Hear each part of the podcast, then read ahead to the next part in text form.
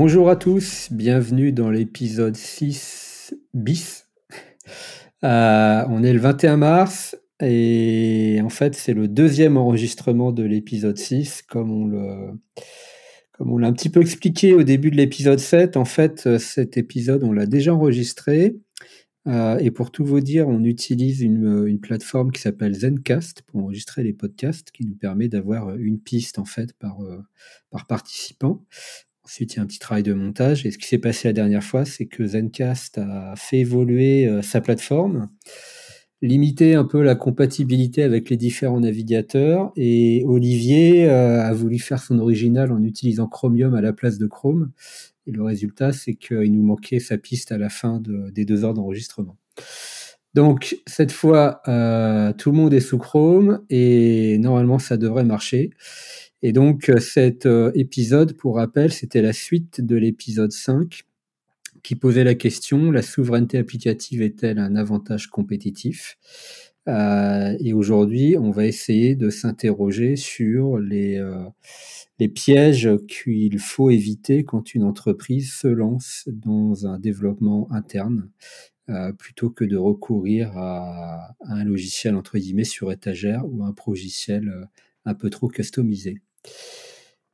Euh, nous sommes trois aujourd'hui. Jean-Baptiste et Olivier sont avec là, avec moi, pardon. Bonjour messieurs. Bon, bonjour. Bon bah moi ça y est, je me suis, je me suis fait afficher direct. bah ouais. Hein. euh, mais cela dit, ça partait d'une bonne intention. Il faudra qu'on fasse un jour un épisode sur euh, peut-être sur les navigateurs. Ça a l'air d'être un sujet tout con comme ça, mais ça ça pose pas mal d'interrogations, euh, y compris géopolitiques. Oui, Il faudrait qu'on creuse le sujet. C'est le monde du, enfin c'est la question du, du, libre aussi derrière. Exactement. Alors, euh, donc vous vous rappelez, dans l'épisode 5, on s'était interrogé un petit peu sur euh, le, les avantages et les inconvénients que pouvait avoir une entreprise à internaliser le développement d'un logiciel critique euh, ou stratégique. Alors, je rappelle la différence entre les deux. Stratégique, c'est un logiciel qui permet à l'entreprise de, de, développer ses activités, euh, de se différencier de ses concurrents, euh, de développer son, son, métier sur plusieurs années. Et critique, c'est un logiciel qui n'est pas forcément en, en liaison avec son cœur de métier, mais un logiciel sans lequel l'entreprise ne peut pas tourner. Par exemple, la paye, c'est critique. Par exemple, la messagerie, on pourrait considérer que c'est critique dans certaines entreprises. Euh, donc voilà. Et, donc aujourd'hui, ben, on va faire le postulat que l'entreprise a pris la décision d'internaliser euh, son futur outil critique ou euh, stratégique. Et donc se poser la question de, ce que ça implique et, de ce qu'il faut éviter de faire quand on, quand on se lance dans cette aventure-là. Euh, première question euh, qu'on qu pourrait se poser, c'est est-ce que développer un logiciel en interne, c'est à la portée de n'importe quelle entreprise? Est-ce qu'il y a des critères comme euh, la taille, le domaine d'activité ou le type d'entreprise qui peuvent intervenir? Qu'est-ce que vous en pensez, messieurs? Bon, j'attaque alors. À, mon avis, à mon avis, la taille compte. Euh, la taille compte parce que euh, monter une équipe euh, en interne pour, développer ou piloter ce genre de, développement, c'est pas simple. C'est-à-dire qu'il faut des moyens, il faut une organisation, il faut surtout recruter les, bonnes personnes. Ça, c'est dans le cadre de l'internalisation. On parlera de l'externalisation peut-être un peu plus tard. Mmh. Ça nécessite aussi beaucoup de, beaucoup de moyens, de compétences et de, de, de méthodes là-dedans. Euh, la taille compte aussi parce que, euh, parce que ça, ça, nécessite beaucoup d'investissement. Après, ça dépend un petit peu de la taille, de, enfin en tout cas de la structure de, de, de coûts ou de, de capacité de dépense. Est-ce qu'on est plutôt en OPEX ou en CAPEX euh, En l'occurrence, euh, ceux qui font plutôt l'investissement vont d'ailleurs pas prendre ce parti pris d'internaliser ou de faire du développement interne, vont plutôt investir dans des, des, des, des licences. Euh, en OPEX, on, a effectivement le, le, choix d'aller consommer de la Alors, juste, tu, peux peut-être expliquer ce qu'est OPEX et CAPEX pour les auditeurs qui ne seraient pas habitués à ce genre de termes?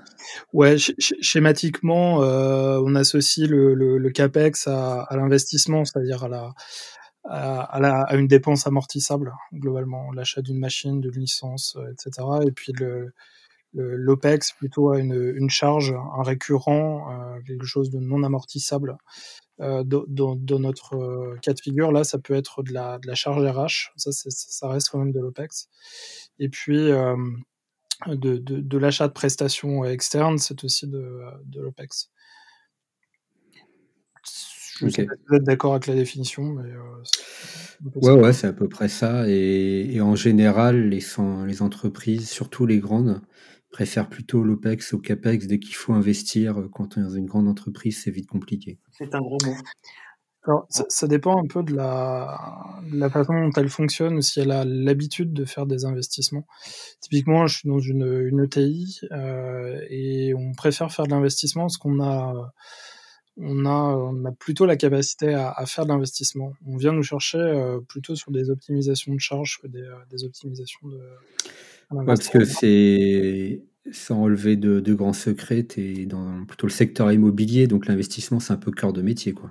Ouais, c'est cœur de métier. On a une, capacité à gérer justement ces, euh, ces, amortissements de façon assez simple, à aller chercher des financements de façon pas très très complexe. On a mmh aussi, euh, pour certaines entreprises de mon secteur, des, des appuis au travers de groupes et de financements divers et variés. Il y en a qui sont carrément dans le secteur public, où là c'est pareil, on va plus facilement investir que, que, de investir dans la, enfin de, de, consommer de la charge. Ouais, ce que j'allais dire, ça, dépend beaucoup de la culture de l'entreprise. Tu as, des entreprises euh, industrielles qui doivent construire des usines ou autres, ont un peu euh, l'habitude, par nécessité, de, devoir investir. Donc, euh, il y a d'autres entreprises pour qui c'est pas du tout dans leur ADN et, ouais. investissent très, investissent très très peu. Quoi. Donc après, ça dépend de la culture de l'entreprise, je pense. Effectivement, et donc en fonction de ta, ta structure de, de dépenses, euh, tu, tu, vas plutôt euh, pencher vers l'une ou l'autre des solutions. Donc euh, vraiment pour un, un, achat sur étagère, c'est plutôt de l'investissement. Et après, euh, pour, pour du développement à façon, c'est peut-être ce qui va te faire pencher plutôt sur de l'externalisation, de l'internalisation. Mmh. Si tu veux vraiment faire de, de, de l'OPEX, tu vas plutôt faire de l'internalisation. Tu as une, une, une voie en externalisation en mode, en mode régie. Et tu peux aussi faire de l'investissement, du, du, du, CAPEX, en, en allant chercher euh, euh, un développement euh, euh, en, mode, en mode forfait. Dans ce cas-là, tu as, une enveloppe et, et, tu, tu investis là-dedans. C'est un petit peu les, euh, dans la structure de coûts, c'est ce qui peut aussi porter une entreprise à, à, construire son équipe interne ou aller chercher plutôt de, ce, ce choix en ouais. je, voulais revenir rapidement, Jean-Baptiste, là, sur cette question de taille. Donc là, moi, ce que je comprends de ce que tu dis, c'est que pour toi, une entreprise qui serait trop petite, qui n'a pas forcément de moyens, qui n'a pas de fonds, ne peut pas euh, lancer dans le développement euh, de, son, de son outil en interne alors, en, en, tout cas, euh, c'est un, un, un, premier critère qu'il faut coupler avec, euh, avec la définition du, du, ou en tout cas le soft qu'on qu'on attaque, s'il est critique ou stratégique. S'il est critique et que je suis une petite entreprise, ça va être compliqué de, d'investir pour refaire un logiciel de paye ou de, un système de messagerie. C'est pas, moi, ça me paraît peu pertinent. Il n'y a, même pas vraiment d'intérêt là. Il n'y a, pas, y a pas vraiment d'intérêt, exactement. En revanche, si euh, tu es une petite boîte et que euh, on parle de ton, ton soft euh, stratégique, là, oui, oui. Cœur de métier Ouais, ouais là, j'ai envie de dire que la taille, la, la taille ne compte pas. Voilà, okay. Euh, et c'est tout à fait la définition des, euh, des startups d'aujourd'hui. Bastien, toi, tu as eu une expérience là-dedans, c'est tout à fait ça. On, est une petite structure et, euh, et, et notre métier, c'est de développer ah, euh, quelque chose. Là, tu... À mon avis, tu presque même pas le choix. Quoi. Dire, à un moment donné. Euh... Alors après, ça dépend de la, la typologie de la startup aussi. Hein. Euh, Bastien, plutôt une expérience, tu, tu, construisais une plateforme. Euh, ouais. Après, tu peux imaginer des startups qui sont pas du tout dans le monde de l'IT. Euh, mais si elle veut faire quelque chose un peu pertinent, peut-être que le, le, alors peut-être pas que peut-être pas le dev interne, mais au moins garder la main sur un un outil un peu, un peu stratégique. On peut, on peut prendre plein d'exemples de startups qui ont pivoté comme ça. Oui, euh, dans, dans, le monde des startups, il y en a effectivement beaucoup euh, dans, dans, le monde logiciel.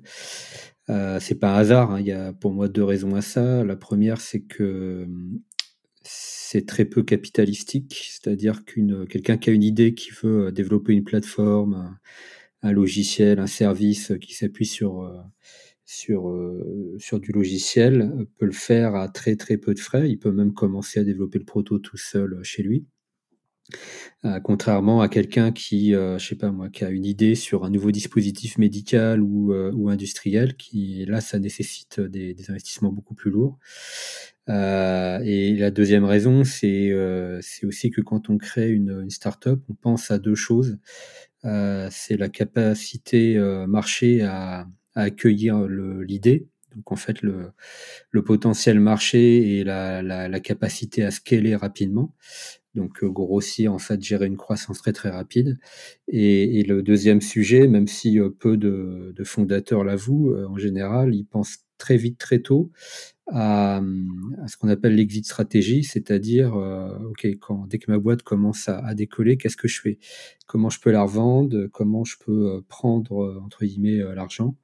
Et éventuellement passer à autre chose et, encore une fois, euh, dans le monde logiciel, il y a beaucoup, beaucoup aujourd'hui de grands groupes qui ont les moyens de racheter des, petites euh, startups, euh, soit parce qu'il y a un réel intérêt pour elles, soit parce que c'est une menace et qu'elles neutralisent la menace en achetant la startup, tout simplement. Ce que fait par exemple beaucoup Google, Apple, etc. Euh, et donc, pour revenir à ta question, oui, une startup euh, dans le monde logiciel, euh, si elle ne fait pas le développement elle-même, bah, elle sert pas à grand chose en fait. C'est un peu, euh, c'est un peu son, son, sa raison d'exister. Et, et, du coup, une, une, je sais pas, une startup de 5-10 personnes, tu vas vite avoir 80% des effectifs qui vont concentrer sur le, le dev. Euh, et donc là, la taille compte pas vraiment. Hein. On, est sur quelque chose de, de, stratégique. Euh, il faut surtout pas essayer d'externaliser ou alors euh, avec des, des, contrats très particuliers euh, le, le développement parce que euh, au début, la startup, elle n'a pas les moyens de protéger son idée, donc il faut qu'elle aille vite mmh. à la développer pour pouvoir la présenter, la monétiser le plus rapidement possible. Euh, le risque quand on externalise du développement, c'est toujours euh, bah, la fuite de la connaissance, des idées, etc. Euh, donc les startups en général, elles vont plutôt recruter du, du, dev si elles n'ont pas beaucoup de moyens, des, plutôt des juniors. si elles ont un peu de moyens, un mix de juniors, de seniors, etc. Et elles vont développer leur propriété intellectuelle, leur logiciel en interne. Et souvent, quand elles n'ont pas de moyens, elles proposent aux développeurs de prendre des parts dans la société en général. Ça peut être, ça s'est fait beaucoup dans les années 2000, ouais, ça peut être un moyen. Euh, aujourd'hui, c'est plutôt un mix des deux, parce que euh, même un étudiant qui sort de l'école, euh, il peut pas bosser gratuitement pendant deux ans. Hein, c'est quand même assez compliqué. Donc, donc c'est souvent des salaires effectivement pas très élevés avec éventuellement des, parts dans la boîte.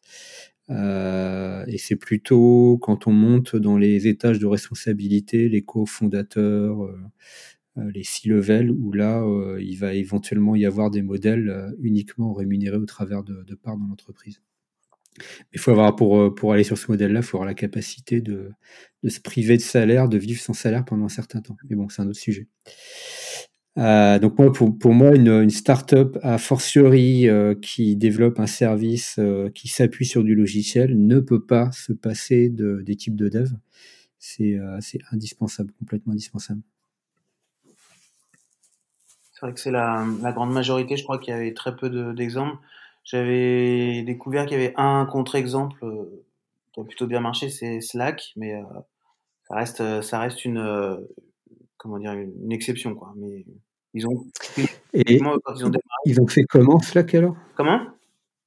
Comment ils ont fait Slack? Bah, Ils ont euh, externalisé leur, leur dev euh, dès, dès, le départ. Ok, donc les mecs avaient l'idée, euh, mais, mais pas les moyens de, pas les moyens et pas l'envie de piloter le développement. J'ai pas forcément les détails de comment ils ont réussi à, à verrouiller, blinder ça pour, comme tu disais, maintenir et garder la, propriété intellectuelle, mais force est de constater que ça a plutôt bien marché. Mais ça reste un cas isolé, à mon avis, exceptionnel. Donc après, toutes les boîtes ne sont pas des startups, mais il n'y a pas besoin d'être une startup pour, euh, pour faire du dev en interne. Ça peut se faire, euh, pour moi, effectivement, dans une boîte, quelle que soit à peu près la taille, et si on est sur, encore une fois sur du logiciel stratégique. Et, même une PME euh, de, de, 20 personnes pourrait très bien décider demain de, sur son marché de développer ses propres logiciels. C'est pas, pour moi, c'est pas un sujet c'est pas du tout une contre-indication, bien au contraire. Ouais, effectivement, bien au contraire, parce que ça te, euh, en tout cas, si tu as la capacité de le faire, ça t'offre des, euh, des, voies complémentaires. Un, de te, te permettre de te démarquer de tes concurrents, euh, et puis deux, d'éventuellement piloter à, plus long terme. Il y a un exemple colossal et qu'on connaît tous, c'est Amazon, qui vont aujourd'hui presque euh, je ne sais plus à quelle part de marché, euh, enfin quel est, quel est le pourcentage de leur chiffre d'affaires euh, assuré par AWS, mais ça doit être de l'ordre de 30-35%, et c'est surtout l'entité qui a un taux de croissance, je crois qu'ils approchent les 45%. Et puis c'est aussi, c'est aussi leur, leur patron qui, qui prend la succession de, de Jeff Bezos. Bah, c'est surtout la vache à lait, c'est eux qui font la marge. Ouais, c'est ça. Et, donc on se dit qu'un un libraire en ligne, euh, logisticien, euh, qui devient finalement un, un fournisseur de, de, de, services, ça peut arriver à tout le monde. Euh, euh je, je, pense à, à, des boîtes qui sont qui sont pas spécialisées aujourd'hui dans les choses, mais euh, je, je, sais pas.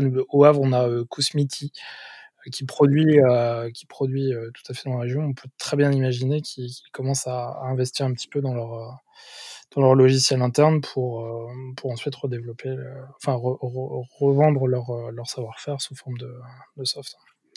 Hmm. Ok, et alors, euh, question suivante, c'est, bon, on décide donc de monter une petite équipe de dev pour développer le super logiciel stratégique qui va nous démarquer de la concurrence et, et nous permettre d'entrer en compétition avec Amazon. Euh, comment on fait pour garder une certaine maîtrise des coûts? Euh, Parce qu'on sait que, on sait tous pour en avoir fait que les projets informatiques, ça peut déraper, ça arrive. Et quand ça dérape, en général, ça, coûte assez cher. Vous avez des expériences, JB, un peu de, de dev interne ou de pilotage peut-être de, prestataires euh, et, des conseils pour éviter les dérapages, les sorties de virage euh, ouais, j'ai des expériences. Après, elles sont, plutôt classico-classiques. Euh, peut-être qu'il y a un, premier truc à prendre en compte, c'est la méthodologie euh, de, gestion de projet quand on fait, euh, quand on fait ça, que soit en interne ou en, ou en externe. Les empilements de couches avec des experts, des directeurs de projet, chefs de projet, rédacteurs de spécifications, etc peut-être un problème. Il y, a, il y a, le rythme aussi de, de, des devs. On connaît tous le. Enfin, on pourra le réexpliquer, mais la vraie différence entre les, les anciens, euh, les anciennes méthodologies avec cycle en V et, les nouvelles qui sont un peu plus, euh, un peu plus agiles et qui, euh, permettent de, de, mieux contrôler le projet, d'avoir moins de dérives budgétaires. Mmh. C'est aussi, un axe d'attaque. Ouais, complètement. Euh, alors, éviter l'empilement des couches, euh, moi je suis assez d'accord. J'ai vu euh, par le passé des, projets où, chez le client par exemple, il y avait une MOA, une MOE, des, des chefs de projet, des directeurs de projet, enfin bref, des représentants métiers dans tous les sens. Et en général, ça ne sert qu'à une chose, c'est produire des documents qui servent à caler les meubles mais euh, les, les, specs euh, écrites à coup de, de mois hommes de travail, souvent elles ne servent pas à grand chose parce qu'une entreprise, ça vit. Euh, le métier, il évolue avec le temps en fonction des contraintes marché en fonction du, positionnement de la concurrence, de l'évolution des contraintes réglementaires, etc. et une boîte qui réfléchit pendant six mois ou un an aux spécifications détaillées de comment doit marcher son logiciel stratégique, pour moi, c'est souvent le voué à l'échec. Ah, j'ai pris du retard. parce que bah, bah c'est surtout que quand le doc est prêt, 80% de ce qu'il y a dedans est, est dépassé ou déjà faux. Donc, euh, la nouvelle méthode que tu évoquais tout à l'heure, JB, je pense que c'est les méthodologies agiles. Ouais, complètement.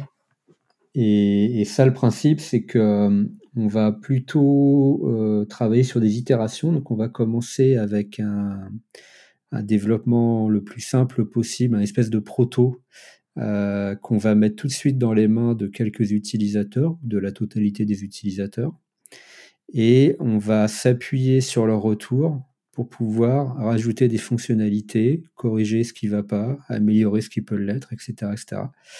Et donc c'est un processus où euh, toutes les semaines, toutes les deux semaines, euh, on fait une livraison. Ça peut être même beaucoup plus rapide dans certains cas. On fait une livraison, c'est-à-dire qu'on fait évoluer le logiciel qui est à disposition des utilisateurs et, ils peuvent faire leur feedback euh, en l'utilisant réellement tous les jours.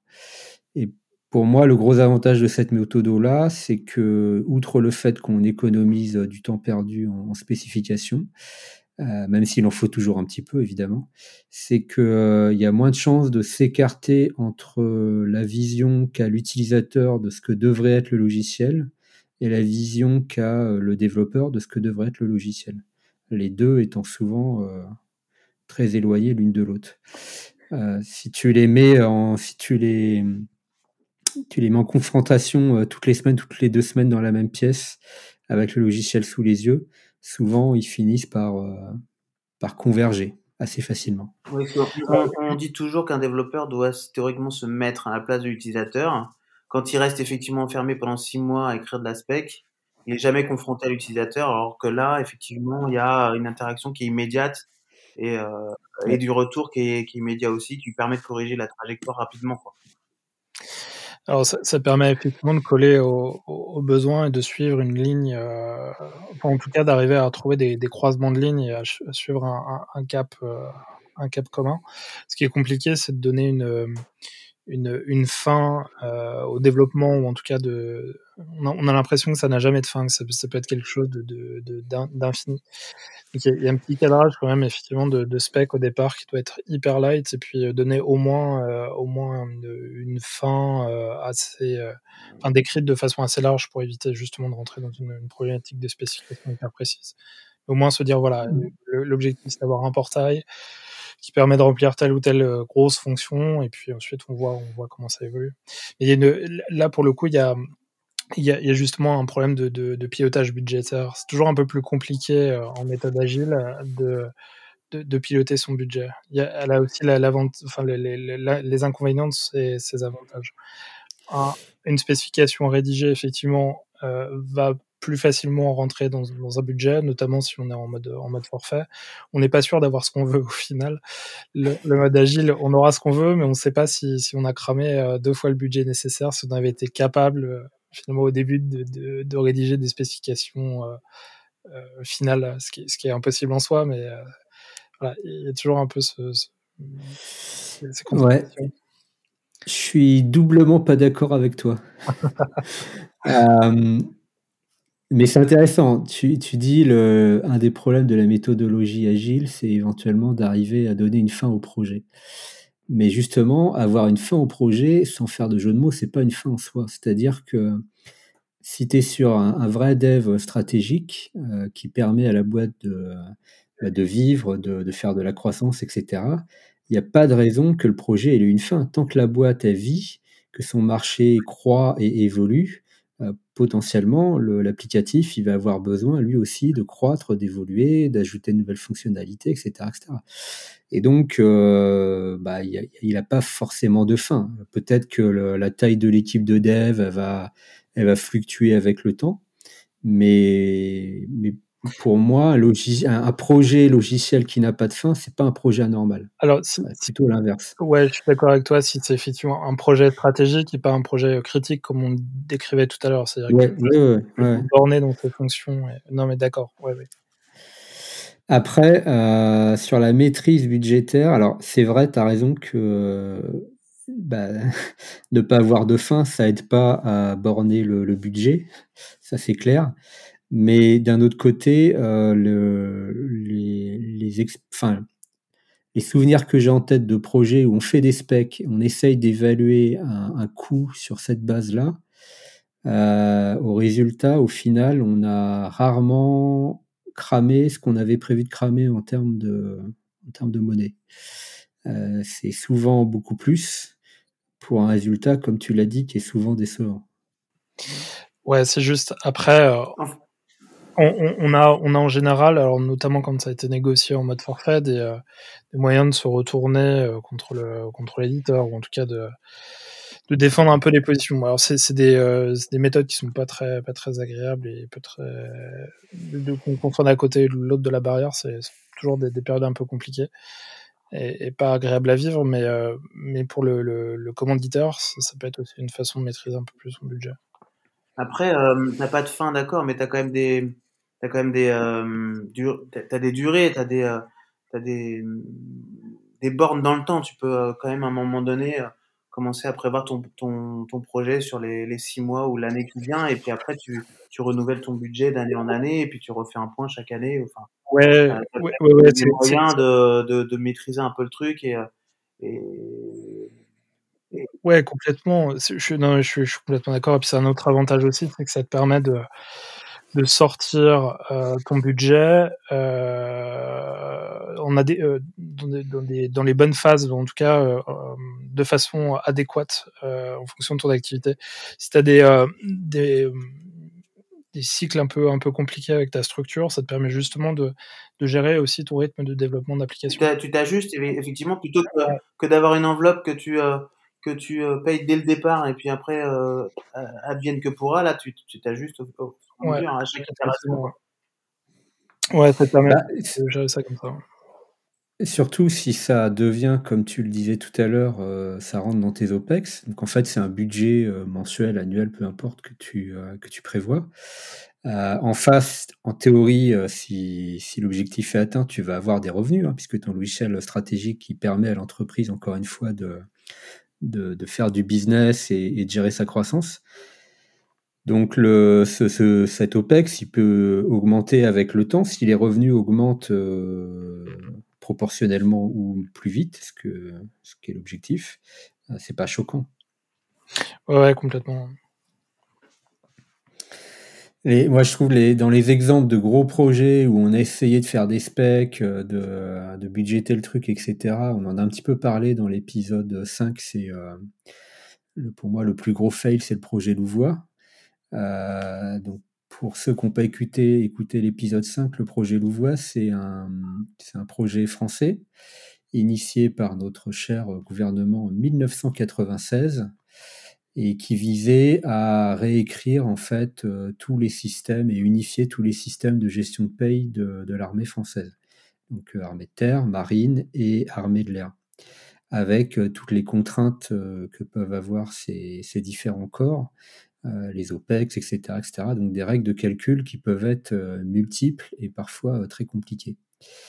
Et donc le projet, il a démarré en 2016, il a été abandonné, je crois, en 2015 ou 2016. Je dis abandonné, alors c'est pas tout à fait vrai. Disons que il a switché sur sous une autre forme, mais sur donc on s'étale quoi sur 20 ans. Euh, en 20 ans, on a eu le temps de spécifier des choses. On a budgété euh, un projet qui a, coûté quelques milliards. On en a externalisé le développement à une société que tu connais bien, Jean-Baptiste, Soprasteria. Euh, et ça n'a eu pour effet que de brûler l'argent public avec une vitesse relativement impressionnante. Donc, ça, les, causes, Alors, les causes de l'échec, c'est des, des spécifications trop, trop lourdes, trop importantes, et puis une externalisation du, du développement auprès de SN, c'est ça? Je pense que les causes, elles sont très, très multiples. moi, j'avais écouté un, une interview d'un, je sais plus quel ministre, qui avait essayé d'expliquer un peu ce qui s'était passé. Euh, c'est ce genre d'échec monumental, encore une fois, on, parle de milliards d'euros. Hein. Euh, il n'est pas toujours imputable à une seule chose. C'est pas forcément la méthodologie qui a, conduit à ça. C'est pas forcément le niveau de l'ESN tout seul qui a conduit à ça. C'est comme toujours euh, une accumulation de choses.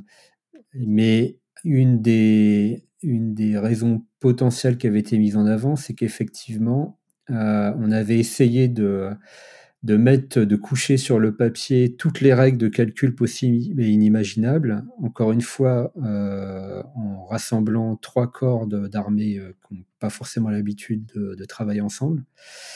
Et ça avait conduit à un truc inimplémentable, quoi.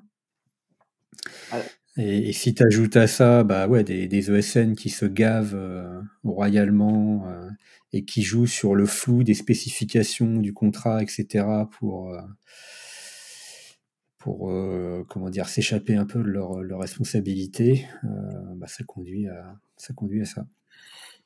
Du coup, c'est intéressant. Ça permet d'aborder un petit, un petit truc, c'est qu'on on, pourrait se poser la question, du coup, comment, comment on aurait pu faire euh, pour euh, éviter ça et euh, typiquement comment on aurait pu appliquer ce type de méthode entre guillemets agile à un tel projet si colossal quand même? Est-ce qu'il aurait fallu peut-être commencer à, faire le à développer le truc seulement pour une, une certaine partie, enfin oui, un, un échantillon de d'utilisateurs dans un premier temps peut-être, développer qu'une partie des fonctionnalités est-ce que c'est comme ça que vous, envisagez, vous voyez la chose? Il faudrait peut-être euh, effectivement savoir vraiment ce qui a, ce a merdouillé dans leur, dans leur projet. On, suppose, on suppose certaines choses, mais effectivement, ce que disait Bastien, il faudrait vraiment voir si, euh, si c'est pas, ça rien, une mauvaise implication des utilisateurs, ou alors le, fait de pas avoir toutes les inputs, ou si c'est vraiment le SN qui a, a craqué, si c'est des utilisations euh, euh, mauvaise de, technologie euh, obsolète. Euh, vraiment pour voir. Bah, une des causes mises en, avant quand même, c'est qu'on a essayé de tout faire d'un coup, c'est-à-dire d'implémenter toutes les règles en, une seule fois. alors que l'approche que tu soulèves, Olivier, c'est, ça aurait peut-être été plus simple. On démarre avec euh, je sais pas, un, set d'une cinquantaine de cas possibles. On implémente un moteur de règles qu'on sait être euh, capable de gérer des, cas plus tordus que ça. Et puis après, on itère euh, petit à petit. Et on n'essaye pas de migrer tout le monde. Là, c'est ce qui s'est passé. Hein. D'un coup, sur le nouveau système, avec les conséquences qu'on connaît, tu as des militaires qui n'ont pas été payés, tu en as qui ont été trop payés, qui ont dû de l'argent. ça a été un vrai bordel. Mmh ok.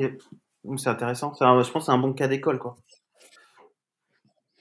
Ouais, c'est un, bon, cas d'école. J'ai jamais trouvé de rapport public. Il y en a peut-être, mais j'ai l'impression que j'ai l'impression qu'on a plutôt essayé d'enterrer le truc que, de le promouvoir.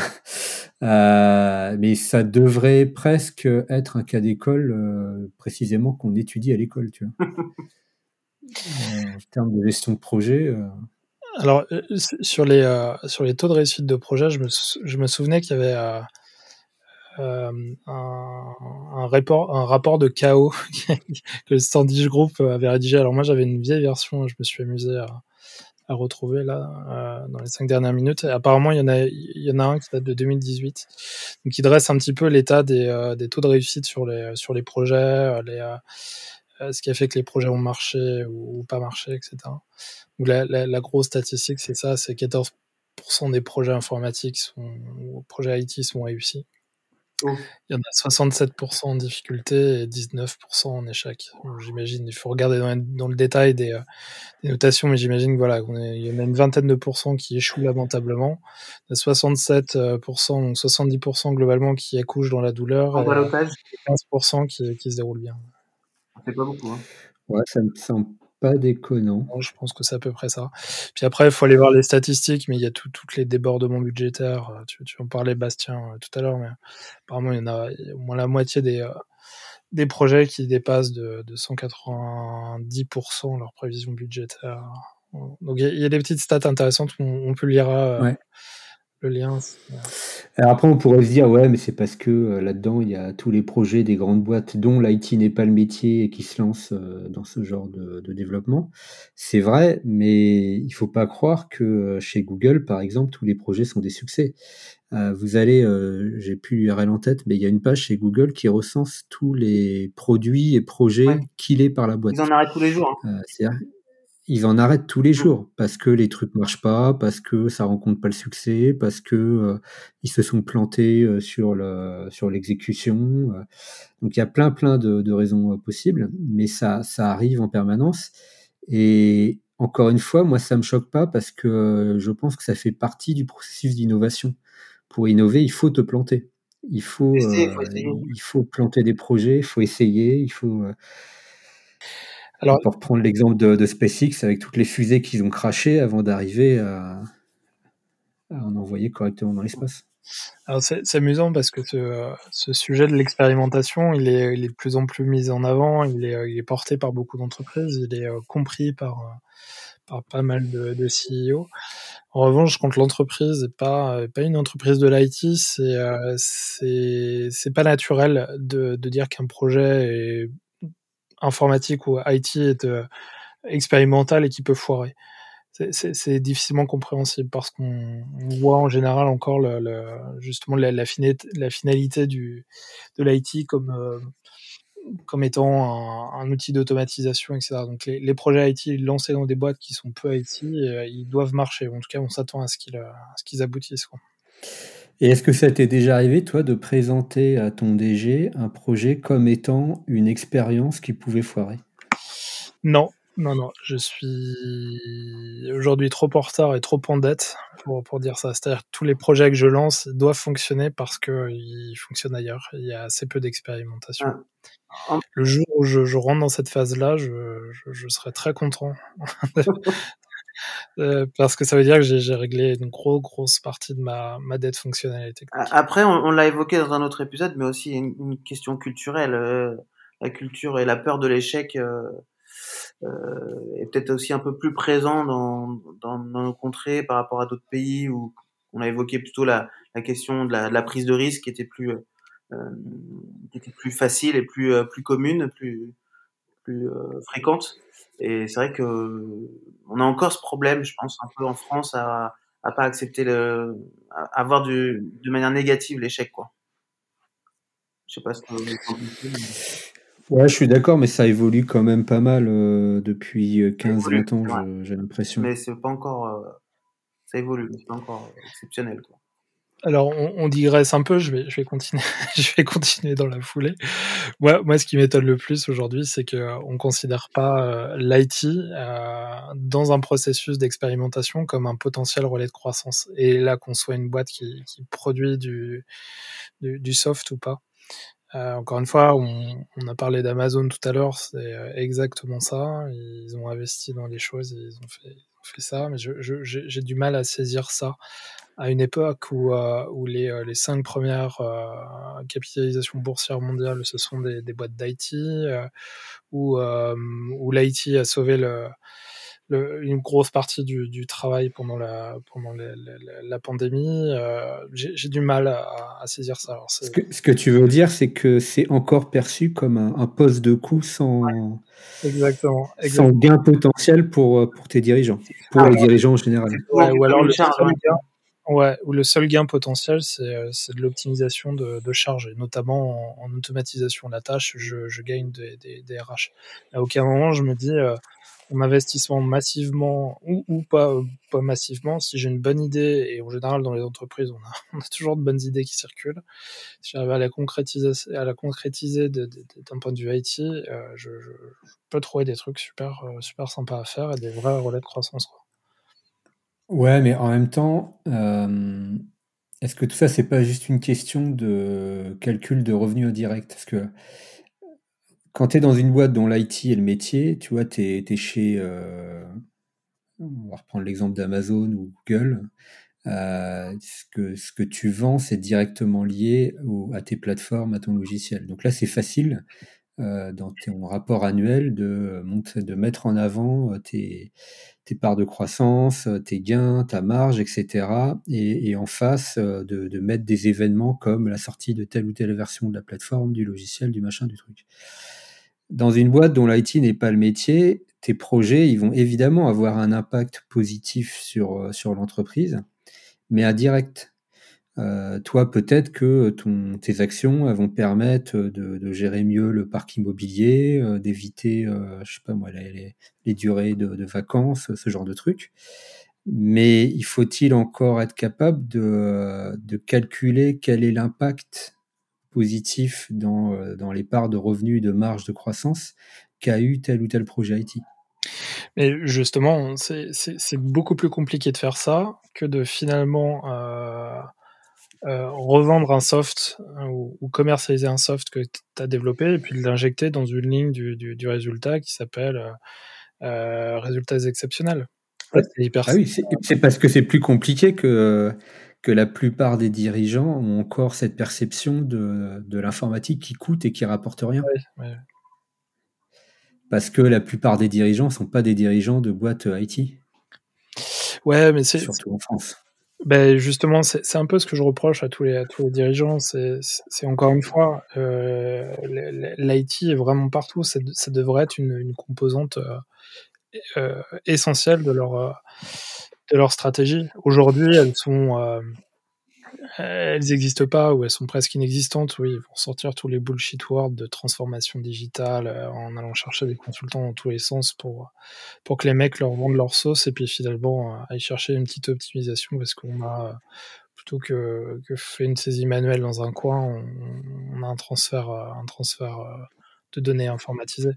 Mais, mais la, vraie, euh, la vraie stratégie, où, tu vois, je, je, me dis qu'en tant que dirigeant, moi, j'essaierais même presque de, de, de, créer ou d'imaginer des scénarios de, de pivot complet vers, vers l'IT à partir d'un métier qui ne l'est pas. Je parlais de Kousmiti tout à l'heure, j'en sais rien, ça pourrait être une boîte qui fabrique des clous. Euh, rien qu'intellectuellement, j'essaierais de, de, faire l'exercice. Et ça existe, hein, c'est un peu ce qu'on, c'est ce qu'on a appelé l'ubérisation, à mon avis, non? C'est plutôt ce qu'on appelle pour moi la disruption. Ouais, disruption. Encore une fois, c'est un bullshit word. Ça va, oui, mais ça va, ça va, de pair. Enfin, c'est, euh, c'est effectivement partir d'un, milieu, d'un domaine qui n'est pas euh, tech et informatique et, y, aller. Alors, c'est, pas forcément lié à l'informatique, c'est plutôt se remettre en question ton cœur de métier. Euh, dans la vie d'une boîte, tu as, plusieurs euh, étapes. Euh, c'est une espèce de courbe en cloche. Et quand elle est en, haut de, de, la cloche, quand tout va bien, quand elle est euh, presque majoritaire sur son marché, au max de, de son niveau de marge, etc., etc., c'est à ce moment-là qu'il faut qu'elle se dise, OK, bon, là, il faut que je prépare l'avenir. Comment je casse tout? Comment je casse tout, c'est plutôt comment euh, un concurrent, un petit concurrent, une start-up qui voudrait euh, tout péter s'y prendrait. Et, une fois que tu as trouvé la réponse à cette question-là, c'est bon, bah, est-ce que maintenant je le fais moi? Avant que quelqu'un d'autre le fasse à ma place Il y a un excellent livre que je conseille à nos auditeurs sur le sujet qui s'appelle justement Disruption de Stéphane Mallard, qui explique extrêmement bien ces mécanismes-là. Euh, et avec plein plein d'exemples à la clé, euh, d'exemples réels. Et, euh, c'est alors l'IT dans 90% des cas évidemment participe à ces phénomènes de disruption, de cassure. Euh, du, business model parce que, euh, comme tu le dis, ça permet d'automatiser, ça permet d'aller plus vite, euh, d'aller plus vite, d'automatiser même jusqu'à la réflexion humaine dans certains cas. Donc ça, ça remet en, question beaucoup de choses parce que tu, tu changes d'échelle de coût tout simplement. Tu, je prends, tu prends un métier de, allez, on va dire un avocat. Aujourd'hui, c'est des gens si, vous avez déjà eu affaire à eux qui ne sont pas donnés. Euh, demain, il y a une, boîte qui me propose euh, du conseil en ligne basé sur une IA avec les mêmes résultats, voire des résultats supérieurs, pour un dixième du prix. On va peut-être éviter un petit peu, et puis on va essayer, on va se rendre compte que ça marche, et puis euh, une fois que les gens se sont rendus compte que ça marchait, que ça coûtait dix fois moins cher, et ben, tous les avocats de la, place sont morts. Ah, c'est ça la discussion. Ce qui va se passer pour les radiologues. Ce qui va se passer euh, peut-être pour les radiologues, ce qui va se passer pour certains spécialistes, euh, pour euh, bah, les avocats typiquement. Moi j'ai déjà vu une, conf super intéressante d'un mec qui avait essayé de, d'entraîner une IA pour, pour construire des dossiers de défense. et ça marchait plutôt pas mal. Il avait fait aussi une expérimentation sur le, le calcul, euh, en fait, la prévision des décisions du juge. C'est-à-dire qu'il arrivait, je crois, dans 93% des cas, à prédire ce qu'allait décider le juge en fonction des plaidoiries euh, des deux parties. Donc ça voudrait dire dans l'absolu qu'on pourrait aussi remplacer les juges. oui. On a, on a digressé un petit peu là. On a digressé un peu, mais en fait, ça, ça tout ça fait partie de ta, remarque, Jean-Baptiste, qui est très pertinente. Euh, il ne faut pas voir l'IT comme un ennemi, un truc obscur qui, euh, qui, qui, vous menace, parce que justement, c'est vrai. L'IT va vous menacer si vous. Il euh, rien. Si, si, vous la négligez et si vous considérez que c'est juste un poste de coût. Donc, intéressez-vous à l'IT. Apprenez, apprenez, écoutez le podcast. Ce sera la conclusion du podcast. Découvrez comment ça marche. non mais il y a, y a, vraiment quelque chose. Et puis euh, on en reparlera sûrement, mais, mais peut-être pas maintenant. Il y a toute la, la partie euh, système éducatif qu'il faut, euh, il faut aborder à un moment ou à un autre. Mm. Ah oui, il y a un peu de boulot là. Ouais.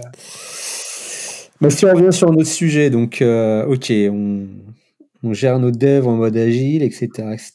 Euh, il y a aussi euh, une question que peut se poser la boîte, c'est est-ce que euh, je, je, monte mon équipe ou est-ce que je travaille avec une boîte dont c'est le métier sur la base de mes besoins et, en négociant le fait qu'au bout du, du process, c'est mon logiciel. Est-ce que je peux externaliser le dev? Déjà, est-ce que ça se fait ça? Ah bah ça fait, je pense même que c'est l'immense, majorité, oui. Ouais, non mais c'est ce que c'était une question rhétorique. C'était en fait c'était le fait de euh, de mettre en évidence que contractuellement parlant, il y a des choses à à, à prévoir dès le départ, euh, notamment la question de la propriété effectivement du, du, du développement. Euh, les personnes qui développent euh, peuvent avoir tendance à vouloir euh, se, comment dire garder cette propriété de développement. Euh, il faut y, faire, faut y faire du coup attention quand on fait appel à quelqu'un euh, d'extérieur. Ouais. Euh, voilà. je ne sais, sais, plus ce que je voulais dire.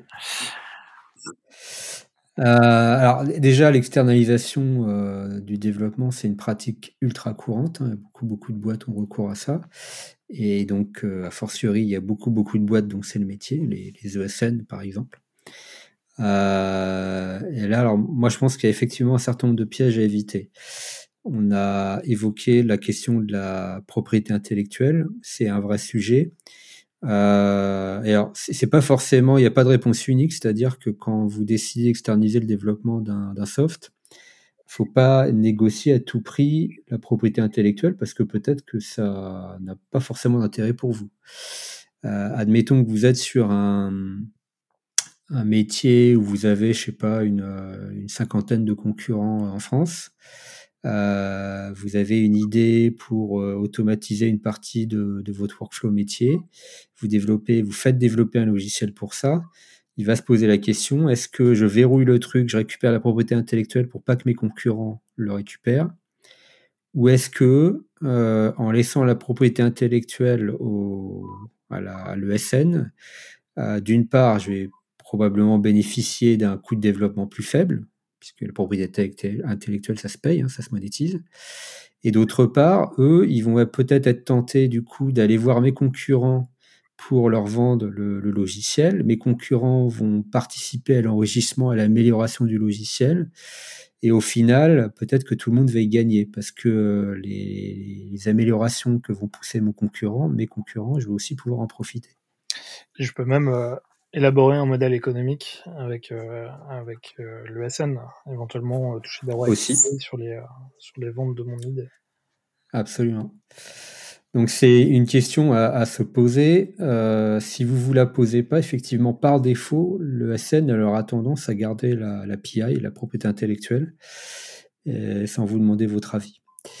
Donc ça, c'est un point qu'il faut qu'il faut aborder. Euh, moi, ce que j'ai vu aussi dans les, euh, dans les pièges à éviter, c'est de se dire bon, bah, j'externalise le développement, euh, j'ai juste à leur dire ce dont j'ai besoin. Et, puis, ils se débrouillent tout seuls. Quand vous décidez d'externaliser un développement, il faut le piloter. Il faut garder la maîtrise. Hmm. Il faut garder la maîtrise. Si euh, vous n'avez pas dans vos équipes de chefs de projet qui techniquement sont capables de comprendre ce qu'est en train de faire le le, prestataire, euh, de corriger le tir, de le benchmarker en permanence, etc., etc., il y a des chances que le projet se passe pas très bien. Ou du moins que le, prestataire en fasse qu'à sa tête et puis euh, fasse ses propres choix et parte dans des directions qui sont pas forcément euh, dans l'intérêt de l'entreprise, quoi. C'est ça. Alors en fait, euh, il y a un autre moyen d'éviter ce, cet effet-là, parce que pourquoi le prestataire, il, il va pas forcément faire de la qualité, c'est pas parce qu'il vous aime pas, c'est parce que lui, il a aussi un business à faire tourner. Une fois qu'il a signé le contrat avec vous, son intérêt, c'est de maximiser sa marge et donc de livrer un développement qui lui coûte le moins cher possible, tout en essayant de répondre à peu près à vos spécifications. Et si vos spécifications sont floues ou voire absentes, ça c'est déjà vu, euh, bah, ça va être vite vu, hein, vous n'allez pas obtenir grand-chose. Euh, l'autre moyen de faire ça, c'est de, de, taper sur des modèles euh, économiques un peu originaux. Par exemple, plutôt que d'acheter donc un projet au forfait, comme tu disais Jean-Baptiste, ou à contrario de la régie, c'est-à-dire qu'on va payer pour les ressources qui sont mises sur le projet c'est essayer de voir dans quelle mesure on peut pas trouver un espèce de modèle de, de co-vente, de partage de revenus avec euh, le prestataire. C'est-à-dire lui dire bon bah ok, moi j'ai euh, voilà j'ai telle idée de, soft stratégique qui devrait euh, générer tel type de revenus. plus le soft sera bien fait, plus le potentiel de revenus est important. Et je vous file 10% de ce potentiel de revenus sur une durée de 2-3 ans, peu importe. Et là, le prestataire, en fait, son intérêt change du tout au tout. Avant, il avait intérêt à développer le plus vite possible, vous livrer le plus vite possible pour être payé euh, en, essayant de faire en sorte que ça lui coûte le moins cher possible. Mais si à l'inverse, euh, il est directement intéressé sur les résultats du, du logiciel, du dit logiciel, euh, du coup, son intérêt, c'est qu'il se vende le mieux, qu'il marche le mieux possible, qu'il soit le plus performant et qu'il génère le plus de revenus possible. Donc en fait, il faut toujours se poser la question de comment je peux aligner les intérêts de mon prestataire sur les miens. Et, si on ne se pose pas cette question-là, l'autre option, c'est ce qui se passe dans la grande majorité des cas, c'est comment j'oblige mon prestataire à aligner ses intérêts sur le mien. Et le seul moyen d'obliger un prestataire à faire ce qu'on veut, c'est de rédiger un contrat en essayant de prévoir tous les cas possibles, tout ce qui pourrait déraper, etc., etc. Sauf que ça, c'est très très compliqué. On oublie toujours des, cas particuliers. Le prestataire, il trouvera toujours un moyen d'expliquer que c'est parce que vous n'avez pas suffisamment spécifié, ou parce que vos directions métiers ont changé d'avis entre-temps, ou parce que euh, vous n'avez pas mis à disposition les bons documents, les bons collaborateurs, etc., etc. Et donc, au final, il y aura deux perdants. Ouais, puis pour faire ça, il faut avoir, euh, faut avoir des juristes, euh, faut avoir des personnes compétentes pour écrire des contrats euh, bien comme il faut, quoi. Exactement. En sachant qu'il y a une espèce de d'asymétrie, c'est-à-dire que comme on est sur des sujets techniques, euh, le flou ira toujours à celui qui sera capable de l'exploiter, et c'est pas souvent le client. En général, c'est plutôt le SN qui est capable de se glisser dans les failles des implications techniques de tel ou tel flou dans le contrat. L'externalisation, on l'a pas dit, mais elle, peut prendre plusieurs formes aussi. Il y, a un âge d'or du, offshore. Je pense notamment à l'Inde, qui était un, réceptacle de beaucoup de, développement. Puis le, le, le nearshore qui est, venu un peu plus à la mode. Donc là, on pense au pays de l'Est ou au, Maghreb. Et puis effectivement, euh, l'ESN franco-française dont on, parlait, qui d'ailleurs peut elle aussi faire appel à des ressources qu'elle a, qu'elle a euh, en nearshore ou en, offshore. Sans vous le dire d'ailleurs. Sans vous le dire. Oui. Sans vous le dire. Confirme. Euh, je, je, je, dis ça simplement parce qu'il y a, il y a euh, sur, sur, le sur le marché des ERP, dans, ma spécialité, une entreprise qui a, qui a loupé complètement sa, sa transformation. Euh, c'est euh, des softs qui existent depuis, euh, depuis les années 80-90, qui ont été faits euh, à cette époque-là en mode euh, client-serveur, et un certain nombre d'éditeurs ou d'acteurs du, du, marché ont choisi dans les années 2000-2005, ouais, plutôt 2005, de de, de, faire un petit, euh, un, petit, euh, un petit changement technologique et plutôt de passer en mode, en mode web. Et donc, ils ont, ils ont été plusieurs à faire cette, en tout cas, essayer de piloter cette transformation. Et parmi eux, il y a un, un éditeur qui a, qui a, fait le choix du, du offshore dans un premier temps. Euh, ils ont essayé pendant six mois, un an de, de redévelopper la solution là-bas. J'imagine à coup de spec, etc. Ils se sont complètement plantés, c'est-à-dire résultat zéro et, euh, une somme astronomique dépensée. Ils ont ensuite, fait un, deuxième, une deuxième tentative. En tout cas, ils ont corrigé le tir et ils ont été mobilisés des, euh, du, du, du Nearshore, donc là plutôt dans les pays de l'Est. Et, euh, et, au final, bah, ils ont complètement euh, cramé la, la trésor et, leur capacité d'investissement dans ce projet-là, qui finalement n'a pas du tout euh, abouti. Et puis ils sont fait finalement racheter par, par un de leurs concurrents du marché. Et dans les deux cas, il s'était appuyé sur des, des boîtes euh, locales? Non, non, non. Ah oui, boîtes locales, c'est-à-dire des, des, des, Indiens euh, en Inde, des, euh, bah, je ne sais pas où ils étaient en, dans les pays de l'Est, mais oui. Europe de l'Est. Alors, avec du pilotage, du pilotage interne, parce que leur métier d'origine, c'est l'édition de logiciels. Mais j'imagine que les, les devs des années 90, comme d'habitude, sont passés chef de projet, directeur de projet, etc et qu'au moment où ils ont fait le, choix du, du, redéveloppement, bah, ils ont demandé à ces, euh, ces, ces gens-là de piloter des Indiens depuis la France. Ouais. Donc, j'avais une petite question. Donc, si on, si on résume, on est en train de se dire, ok, si on choisit un prestataire, faut faire attention, euh, faut bien borner les choses, faut garder la maîtrise, faire attention à la propriété intellectuelle, faut faire attention, euh, valider avec lui euh, euh, s'il utilise euh, du, du, personnel en offshore ou pas, etc., etc. Donc, on, on est en train d'essayer de, de, euh, de, définir un certain nombre de critères qui peuvent nous permettre de, sécuriser un peu le truc. Mais comment, la question que je pourrais poser, c'est, euh, tu vas avoir plusieurs prestataires qui vont se présenter à toi, comment tu arrives à, sentir, à déceler, entre guillemets, euh, euh, qui va faire du... Tu être un bon prestataire ou un moins bon prestataire. Enfin, sur quels critères tu vas pouvoir juger la qualité de ton prestataire? Bah, c'est toute la difficulté, c'est que pour pouvoir juger la qualité du prestataire, il faut avoir des compétences internes à même de le faire. Et parce que on, le premier effet, c'est de se dire, comme j'ai pas les compétences chez moi pour euh, développer le logiciel, je vais, exter je vais en externaliser le développement. Et pour externaliser le développement, il faut avoir des compétences internes. Sinon, ça, sinon, il faut avoir vraiment très confiance euh, en, en, en, le prestataire ou trouver un, modèle qui permet d'aligner les intérêts des, deux parties. Mais alors, le, si je reviens juste à ce que tu disais, euh, JB, qui est euh, une expérience intéressante, euh, moi, je pense pas que le, fait que le développeur soit indien, roumain ou polonais ou je sais pas quoi, soit nécessairement la cause de l'échec.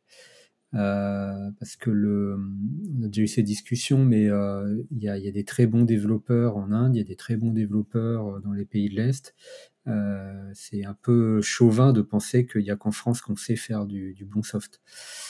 Par contre, quand on fait ça, il y a une chose à ne pas négliger, c'est la différence culturelle. Et cette différence culturelle entre un Français et un Indien, elle a un impact sur la façon dont on travaille et sur la façon dont on collabore. Donc, quand on se lance dans un projet qui implique euh, de l'offshore, euh, il faut passer un peu de temps à préparer le terrain, à comprendre les différences culturelles euh, qu'il y a entre nous et par exemple les Indiens, si on garde cet exemple-là, et à intégrer ensuite ces réflexions dans le pilotage du prestataire. Donc très concrètement, ça peut être remplacer des spécifications écrites euh, par euh, plus de réunions orales parce que il y a des cultures où l'oral a beaucoup plus d'importance que l'écrit. Euh, ça peut être euh, augmenter la fréquence des, points de contrôle ou à l'inverse euh, les diminuer. ça peut être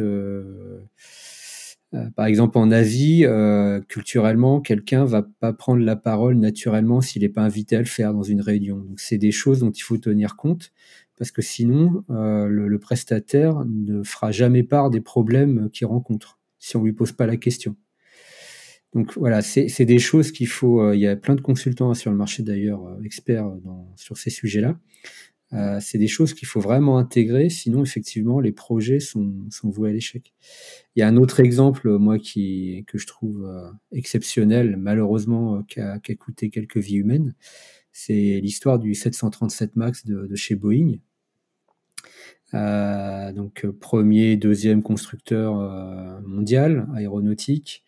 Euh, qui décide de, de, lancer une pseudo nouvelle gamme d'avions en recyclant en fait une gamme actuelle euh, et qui compense, euh, sans entrer dans les détails, des, des problèmes d'équilibrage de l'avion par du logiciel. Et elle fait développer ce logiciel euh, par, par des sous-traitants indiens payés, je sais pas combien, 7 dollars de l'heure, avec probablement un pilotage complètement défaillant, avec le résultat qu'on qu connaît tous.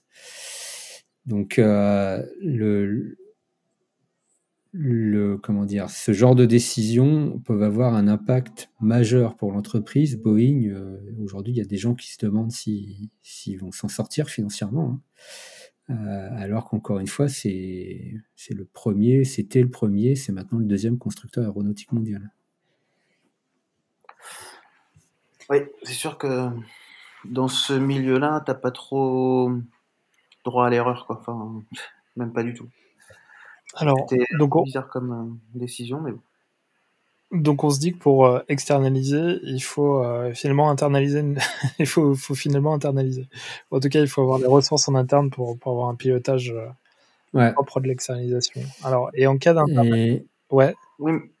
Et une boîte qui n'a pas ces ressources-là, mon conseil, c'est de, de, recruter quelques-unes. Mm. C'est un investissement, c'est un coût, c'est sûr mais euh, externaliser sans, euh, sans avoir ces, ces, moyens de contrôle, euh, c'est très dangereux, encore une fois, sauf à trouver des modèles euh, contractuels économiques qui permettent d'aligner le, les intérêts des, des, deux parties. Donc on n'est plus vraiment sur un sous-traitant, mais plutôt sur un partenaire avec lequel on va essayer de développer un business. Et dans le cas de l'internalisation, alors, est-ce qu'on a besoin de, de, des mêmes profils, de, des mêmes pilotes, ou est-ce que c'est des pilotes un petit peu différents pour, euh, pour ensuite construire une équipe, euh, une équipe pilotée par ces, ces gens-là? Moi, j'aurais tendance à dire que c'est les mêmes. Euh, moi, je vais être un peu provocateur. je dirais que dans l'idéal, il faudrait pas de pilote. Dans l'idéal, si on décide d'investir donc dans sa propre équipe de dev, euh, on va recruter des, des développeurs euh, suffisamment bons pour pouvoir euh, et ah oui. suffisamment comment dire ouverts à, l'opposé de, de, la caricature de l'autiste qu'on aime souvent présenter chez les développeurs, suffisamment ouvert pour pouvoir dialoguer directement avec les métiers. Et s'ils sont capables de faire ça, euh, et si on met en place des méthodologies agiles où justement ils ont accès aux métiers régulièrement, où ils peuvent confronter leurs idées, discuter, etc., euh, et ben les, les, choses se passent sans qu'il y ait besoin d'un orchestrateur, de quelqu'un qui va contrôler les discussions et, et, faire le rôle d'intermédiaire qui va inévitablement générer de la, de la perte d'informations, de la perte en ligne. Alors là, là tu parles du, du CTO Non, je parle directement des développeurs. Ouais, ah, non, mais même quelqu'un pour piloter le projet quand même, global. Ah, non, l'intermédiaire, moi je pense plutôt euh, au, chef de projet, ou à la MOA, la MOE, etc. Enfin, tous ces, ces métiers qu'on a inventés pour euh, légitimer des intermédiaires qui sont pas toujours très efficaces. Ouais, c'est ça. On, les on, on, est allé chercher des traducteurs, euh, des, des, gens qui comprennent pas ce que c'est qu'il y, y, a dans la technique et qui sont capables de, de, en tout cas, de comprendre ce que dit le, à peu près ce que dit le, le métier, parce qu'ils le connaissent pas tellement. là, vous êtes, vous êtes, forcément un peu provocateur, mais dans, dans l'absolu, euh, ok, il y a des exemples où euh, c'est tous ces, hum, comment dire, ces, ces postes-là euh, sont peut-être superflus, mais je pense que si ils ont été créés, c'est parce qu'il y avait aussi un besoin. Et c'est pas systématiquement superflu, hein. Je pense pas. Alors évidemment, euh, encore une fois, j'ai prévenu hein, que je serais un peu provocateur et, caricatural. Euh, il y, a, évidemment des situations où ça peut se justifier, mais je pense que la grande majorité des, chefs de projet, des postes de chefs de projet, sont des postes issus euh, de, des anciennes méthodologies qu'évoquait Jean-Baptiste au début de l'épisode, le cycle en V, etc., où euh, il fallait quelqu'un pour faire des plannings, il fallait quelqu'un pour écrire des specs, pour interviewer les utilisateurs, pour essayer de retranscrire ça en spécifications détaillées, techniques, etc., etc. alors qu'en fait, c'est pas beaucoup plus compliqué que d'apprendre un développeur à parler à, j'en sais rien, moi, un comptable, un responsable logistique.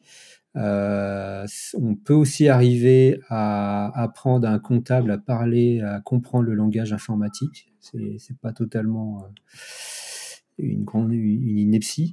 Euh, et si on arrive à faire ça, encore une fois, on, plus on supprime d'intermédiaires, plus on gagne du temps et plus on gagne de l'efficacité. Attends, dans les, méthodologies, là, ils ont pas, ils ont plus le même nom. Ça s'appelle euh, Product Owner, Scrum Master, comme tu veux, mais ils existent toujours, les, entre guillemets, les chefs de projet. Ouais, mais ils ont moins d'importance. Un Scrum Master, il va être là pour, euh, plutôt pour euh, maîtriser le rythme. Il est garant du rythme euh, éventuellement la gestion des priorités, etc. etc. Oui. Mais c'est pas forcément son rôle d'aller interviewer les utilisateurs pour savoir si tout se passe bien ou pas. Il, a plutôt intérêt à, s'assurer que les développeurs vont le faire et que tout le monde va bien collaborer.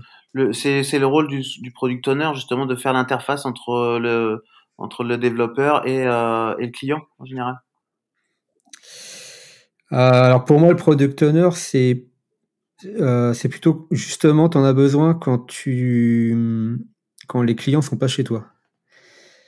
Le product owner, c'est quelqu'un qui va être capable de, de, définir une stratégie produit. Donc, on est plutôt là dans le, dans le B2C, euh, où en face, tu as du, bah, c'est des, des consommateurs, quoi, des, consommateurs grand public. Euh, et là, tu vas pas l'interviewer le kidam dans la rue pour savoir s'il a trouvé ton soft bien ou pas. Euh, donc, il faut que le product owner, son rôle, c'est de comprendre un marché, de mettre en place des, systèmes de mesure euh, qui permettent de contourner justement le fait que tu peux pas forcément interviewer tout le monde, de remonter des métriques, les analyser, etc., etc. Non, mais le pas que, il, joue ce rôle-là aussi vis-à-vis du d'un client. Quand toi, ton entreprise elle développe un soft pour un client qui a lui-même des dizaines ou peut-être même des centaines ou des milliers d'utilisateurs, euh, le product owner dans, dans, le process, il est, euh, il est l'interface avec le client. Ouais, mais il n'est pas l'interface exclusive. S'il n'y a que lui qui parle au client, encore une fois, on va avoir cet effet de, perte en ligne, d'interprétation, de... d'angle de vue Ouais, alors oui, dans l'absolu, on va dire dans la théorie. Après, dans la pratique, moi, j'ai j'ai pas l'expérience énorme, mais je suis pas certain que la plupart des dans la plupart des entreprises, les développeurs discutent directement avec le client. À mon avis, c'est alors c'est non, clairement non. Mais ça serait un monde idéal. Ah oui, on est d'accord, ok. Mais quand tu as des équipes de 10, 15, 20 développeurs, j'en sais rien. Tu peux, tu, à un moment donné, il faut bien qu'il y en ait, il y en ait un qui représente l'équipe, quoi. Bah, ou plusieurs, évidemment que tu pas été développeur pour développer et pas pour aller discuter euh, le bout de gras avec l'utilisateur toute la journée. Mais ça, c'est bien, euh, même si tu as une équipe de, de 30 devs, quand tu organises justement tes réunions de, entre guillemets, de confrontation, euh, c'est bien de faire participer des devs un peu différents chaque ça, Ouais, ça, je... pour, que, pour, que, tout le monde ait justement la, la capacité de, de se mettre à la place de l'utilisateur, de comprendre ses contraintes. Sinon, le, mec est, le, mec est, toujours à son bureau derrière son écran et, euh, et qui voit arriver le product owner ou n'importe qui d'autre pour lui dire bah non, là ce que tu as fait ça va pas, là faut plutôt faire ça, etc. Ou très très vite son réflexe ça va être quoi? C'est dire ils font chier, ils comprennent rien. Euh, oui. C'est ils changent d'avis tous les jours, etc., etc. C'est très compliqué de se mettre à la place de, de l'autre. Oui par contre, je reste d'accord avec toi et je reste convaincu effectivement que le développeur doit être en contact. Ben, on le disait au début, hein, doit être plus en contact effectivement avec l'utilisateur. Euh, peut-être pas de manière totalement frontale et directe, mais même au moins au travers euh, des remontées clients ou des, je sais pas, des, euh, au travers du support en général aussi. Il y a le support qui joue son rôle quand dans certaines entreprises. Ouais. Tu as une équipe support qui sert à ça aussi. Absolument. Alors là, là, on parle de, des projets, et si on parle d'équipes, si je veux internaliser mon, développement, je vais devoir construire une équipe. Donc, ok, euh, dans, un mode idéal, euh, les, devs font aussi la gestion de projet. Donc, j'ai globalement une, une, structure très, très aplatie. Euh, mais est-ce que est-ce qu'il nous faut un, chef d'orchestre là-dedans? J'évoquais le CTO tout à l'heure. Est-ce que c'est c'est quelqu'un d'obligatoire pour faire aussi le, le lien avec les, les, strates supérieures, euh, faire de la culturation, du, du, pilotage un peu plus, un général de, de, projet ou de la direction de projet, de, pilotage de, budget à, l'échelle d'une du, équipe, le, recrutement de talents. Euh, euh, alors, pour moi, tu as plusieurs profils différents ça varie pas mal quand même en fonction de, ton équipe. Déjà, quand tu commences à avoir 5, 10, 15 devs, euh, presque naturellement, tu vas voir apparaître ce qu'on appelle des, lead devs. Donc des gens qui vont endosser un peu ce rôle de d'encadrement un peu technique ou organisationnel. Le, mec ou la nana qui va veiller justement à ce que euh, on, fasse une revue du board avec les différentes cartes si on, est sur une méthode type Scrum, euh, une fois par semaine, une fois par jour, peu importe. Euh, ou à l'inverse, le, plutôt le lead très, très techno qui va s'assurer de la cohérence des, choix technologiques, de la cohérence de l'architecture euh, logicielle, etc., etc. Parce que si tout le monde bosse dans son coin, c'est très facile maintenant avec les microservices y a un moment il faut quand même s'assurer que tout s'emboîte, sinon ça marche pas. Euh, donc ça, c'est la première strate. C'est pas forcément un, rôle euh, ultra formel au sens où euh, il va être sur une fiche métier différente, tu vois. c'est plutôt quelque chose qui vient naturellement, qu'on peut encourager, qu'on peut aider, mais il faut détecter dans, les profils les gens qui ont ça en eux. C'est pas tous les devs. Euh, tu citais le, CTO. Euh, pour moi, c'est un rôle un peu différent. Le CTO, il a, il a plutôt euh, un rôle de, comment dire, d'éclaireur technologique auprès de, l'équipe de direction de l'entreprise. Son boulot, ça va être d'expliquer les choses au CEO, au CFO, enfin à tous les C quelque chose, euh, ça va être euh, de, évidemment de piloter, euh, mais à un niveau un petit peu plus élevé, les, les équipes techniques. c'est mieux s'il est capable de comprendre ce qu'elles font. Donc ça veut dire que c'est quelqu'un qui doit avoir en théorie un très bon niveau technique et une espèce de légitimité naturelle au travers de ça. on ne l'a pas dit, mais les, gens très pointus techniquement, scientifiquement, donc les, devs, ont plutôt tendance à reconnaître euh, les managers au travers de leur légitimité naturelle, c'est-à-dire s'ils sont eux-mêmes très bons techniquement, plutôt que par leur position dans un organigramme. Donc si vous leur mettez un, CTO, un lead dev, euh, un chef de projet, peu importe, qui est juste là parce que euh, hiérarchiquement il est au-dessus d'eux, mais qui comprend pas ce qu'ils font, pas capable de coder trois lignes de code, il y a peu de chances que ça se passe bien. Donc le CTO, il doit aussi être, euh, avoir cette légitimité. Et surtout, pour moi, euh, un CTO, c'est quelqu'un qui est là quand il y a des phases brutales de transformation. En temps normal, une entreprise qui est sur euh, son, son cœur de business, pépère, qui fait 5-10% de croissance par an, elle n'a pas forcément besoin de, de CTO. Par contre, une entreprise qui est en train d'essayer justement de pivoter pour éviter de se faire disrupter. Là, elle a besoin d'un CTO pour comprendre les tendances, pour faire un plan de transformation complète, etc. Faire les choix stratégiques et technologiques. Faire les choix stratégiques, technologiques, euh, recruter les bons, euh, tu as raison, hein, JB, euh, aller chercher les bons profils, etc. Mais c'est pas c'est pas un poste automatique à contrario du, du CIO du DSI une boîte qui, voilà, qui, est sur son, son rythme normal, euh, elle a plutôt besoin d'un DSI que d'un CTO. On, peut peut-être euh, donner les définitions des termes techniques, là, les CTO, CEO, CFO. Donc le CFO, c'est le, c'est le, c'est le responsable financier. Le CTO, en gros, pour faire simple, c'est le responsable, on dit euh, chef, technique, responsable technique. Et puis le CEO, en général, c'est le, c'est le, le patron, enfin le créateur ou le directeur de la boîte, quoi. Ou alors pour, pour Tesla, c'est le, le master, euh, le master of ou le, le Technology King ou King Technology, je sais plus comment il s'est. Ouais. voilà. Bon, très bien. On a abordé pas mal de choses. Est-ce qu'on s'oriente vers une, euh, un petit résumé, un petit, une petite conclusion? Euh, Ouais, pourquoi pas.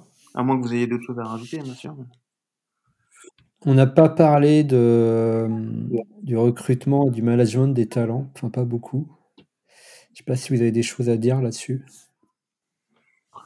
Euh, le, recrutement, après, c'est c'est un métier à part entière. Euh, savoir euh, détecter euh, les compétences des personnes qui se présentent. Comme tu l'as dit, effectivement, c'est quand même beaucoup plus simple quand toi, toi-même, les compétences en la matière. Souvent, c'est un peu le problème, c'est déléguer à des, à des fonctions RH qui n'ont pas forcément les capacités de juger. Mais euh, ou alors il y a plus, de plus en plus maintenant il y a quand même plusieurs cycles dans un recrutement. on rencontre la personne RH, mais après on rencontre la personne technique, etc.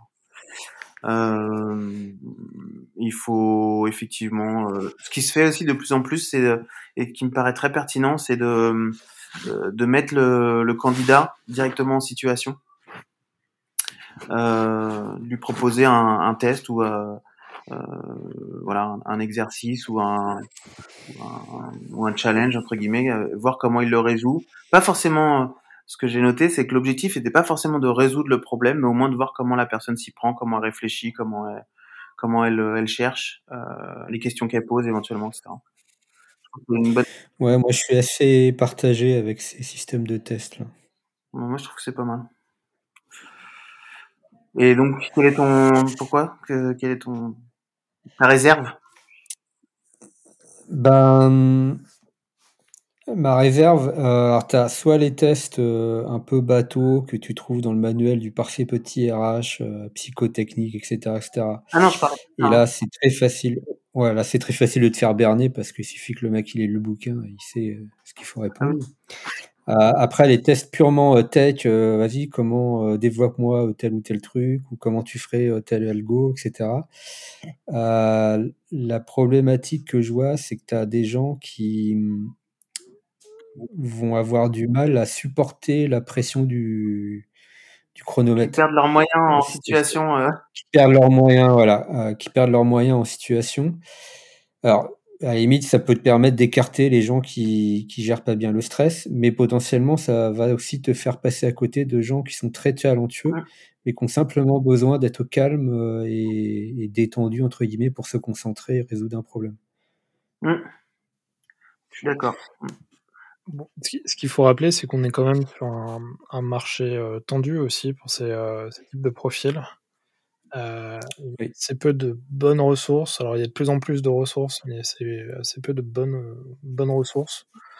Euh, c'est toujours compliqué de les, de les, attirer, etc. Donc on, y va aussi à coup de, de stack technologiques qui, euh, qui permettent de, de, séduire un petit peu les, les, les différents profils. Et puis. Euh, ouais, très bonne remarque, ça, Jean-Baptiste.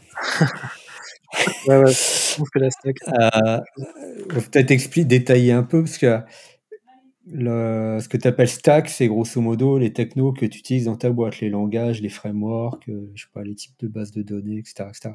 Exactement. Et, et, effectivement, tu as des devs euh, qui vont être plus ou moins attirés euh, par tel ou tel techno, par tel ou tel langage. Euh, et si tu as une stack vieillissante, parce que justement, tu n'as pas beaucoup investi dans ton IT ces 10-15 dernières années, tu risques d'attirer des gens qui ont tendance à pas souvent se remettre en question, à pas souvent euh, s'auto-former aux nouvelles techno, et dans l'IT, ça va très très vite. Et donc, de facto, tu vas plutôt attirer des gens qui sont pas forcément dans le haut du panier. Ouais, je pense qu'il y, a vraiment de ça. Et après, il y a effectivement la, structure de poste que tu proposes. Ce, que tu disais en, en disant finalement, on n'a pas pas vraiment besoin de chef de projet, etc. Ça peut être vraiment intéressant pour des, euh, pour des devs un, peu, euh, un peu éveillés. Il ne faut pas oublier que c'est euh, un métier qui est, alors qu'on présente très majoritairement comme un métier techno, scientifique, etc., mais qui a une, un gros volet créatif finalement. C'est des gens qui sont un peu à la frontière de tout ça. C'est un peu des, des artistes, des, des designers, des, et puis fondamentalement des artisans. Je crois qu'on l'a, on l'a déjà dit dans d'autres épisodes, mais il y a, il y a vraiment le symbole mmh. de l'artisan pour ces, euh, ces gens-là. Il, euh, il, crée quelque chose, il code, et quand il, il, clique sur le bouton, il faut que ça, faut que ça marche, il faut que ça clignote, ou que ça, ça, ça renvoie une valeur, et quelque chose de, d'extrêmement gratifiant là-dedans. Et, et c'est les gens, voilà, qui ont besoin, je, je pense aussi, de d'avoir un peu de liberté dans leur, leur processus de création. Et, euh, et on voit assez souvent, ou en tout cas, on, on, on, peut voir souvent des, des, des remarques de, de devs qui, euh, qui, qui, comprennent pas très bien ce que l'autre a fait ou, ou qui, qui replongent dans, dans, dans, leur propre vieux code et qui s'étonnent de la, la, la, bêtise de, la, de la, la, construction intellectuelle pour, pour pondre ce code-là. Je pense qu'il y a vraiment de ça de, là-dedans. Probablement une liberté à, à, à pousser, euh, de l'engagement à aller chercher.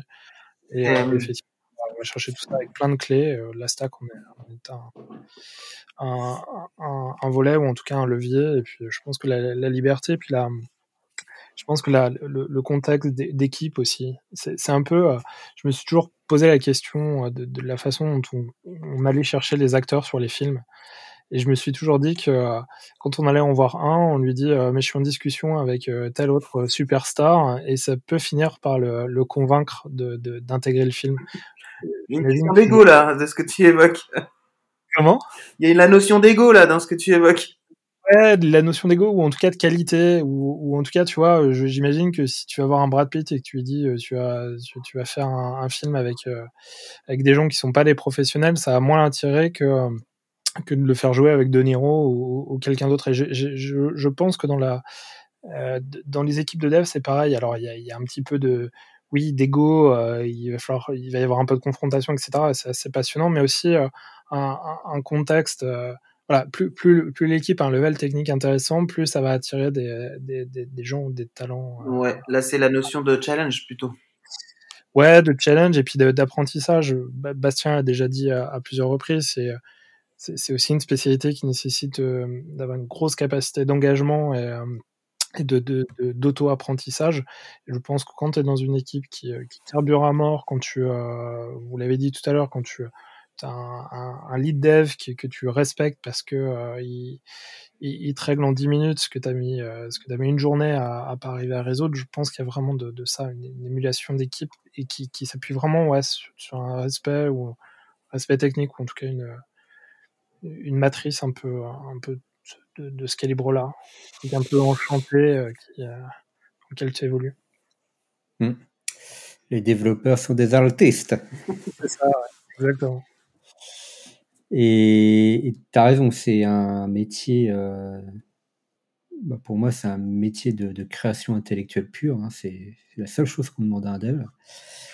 Donc il y a, y a, un côté artistique indéniable, même s'il y a c'est pas un art accessible euh, au kidam de la rue.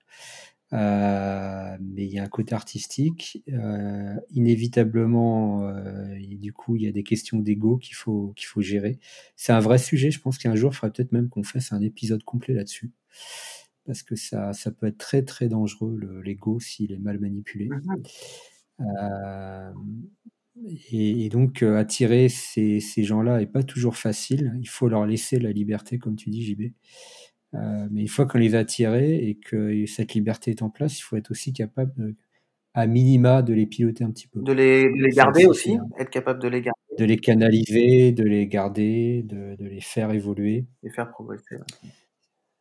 On, on, a longtemps, euh, on a longtemps parlé, euh, évoqué justement euh, un peu ce que ce qu'a fait Google, enfin ce qu'a initié Google il y a quelques années, euh, euh, le fait de créer des campus, de pouvoir faire en sorte que les développeurs se sentent entre guillemets comme à la maison, au boulot, etc. les fameuses startups babyfoot, etc. On est un peu en train d'y revenir là-dessus, j'ai l'impression. Je sais pas ce que vous en pensez. Ah bah surtout en ce moment. Que plus personne peut mettre les pieds dans un bureau. Oui, non mais d'accord. Avant. Euh, Ouais, enfin, en fait, euh, alors, je, donne simplement mon, partage d'expérience. Moi, j'ai passé euh, 3, 3 ans, 3-4 ans en start-up.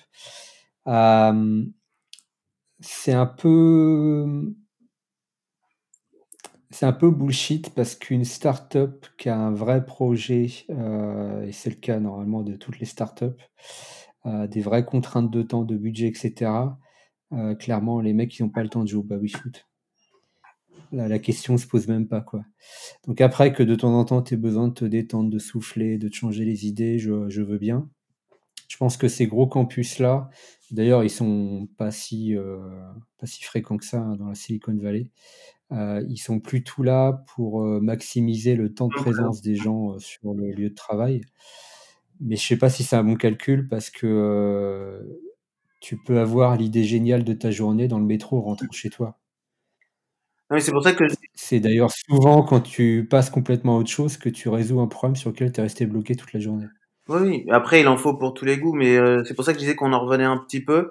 Après, euh, les campus euh, à la Google, c'est toujours pareil, t'es pas non plus obligé de rester. Ceux qui restent, c'est ceux qui le veulent bien, etc. Enfin voilà. non, mais après, c'est des boîtes qui demandent beaucoup à leurs employés, donc ouais, tu as, des services euh, pour faire laver ton linge, pour faire tes courses à ta place, etc. Ça te, on te retire tous les pains de, de la vie courante que tu peux avoir dans la journée, de la vie courante, pour te permettre de te concentrer sur ton boulot. Why not? Mmh. Mais mmh, le, le, souci que je vois à ce système-là, c'est que tu uses les gens très très vite.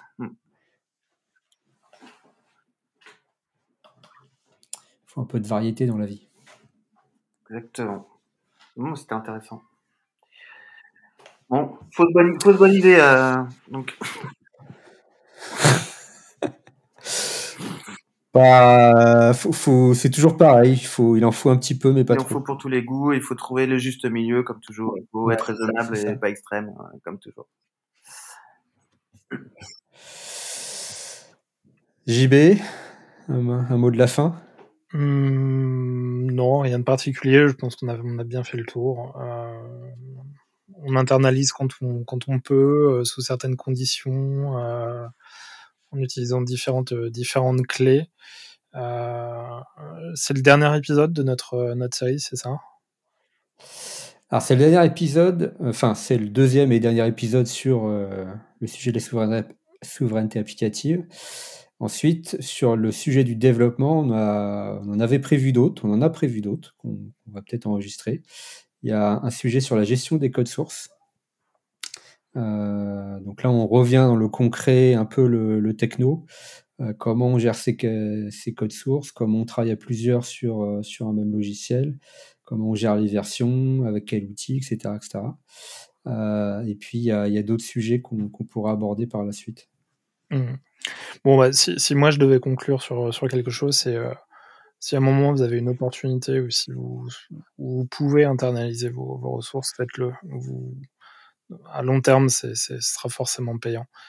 Euh, si vous avez une stratégie, euh, si vous avez euh, envie de trouver des relais de croissance, si vous avez envie de vous amuser, même à faire des, des choses, enfin, il y a, internaliser, ouais, tester, expérimenter, etc.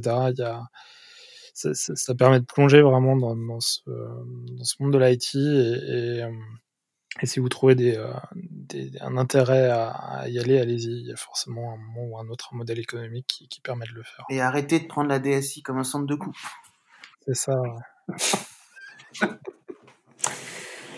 Eh bien, sur cette euh, conclusion pleine de bon sens, messieurs, je crois que c'est le premier épisode qu'on arrive à faire en 1h30, en moins de 2 heures. Donc c'est un exploit. Et, du coup, il vaut mieux s'arrêter là. et si on nous dit.